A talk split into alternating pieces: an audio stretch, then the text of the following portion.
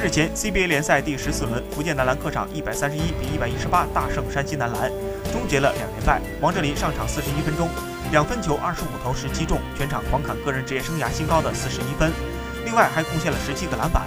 本赛季开始前，由于体测没过，通过联赛第五轮之后的补测才复出。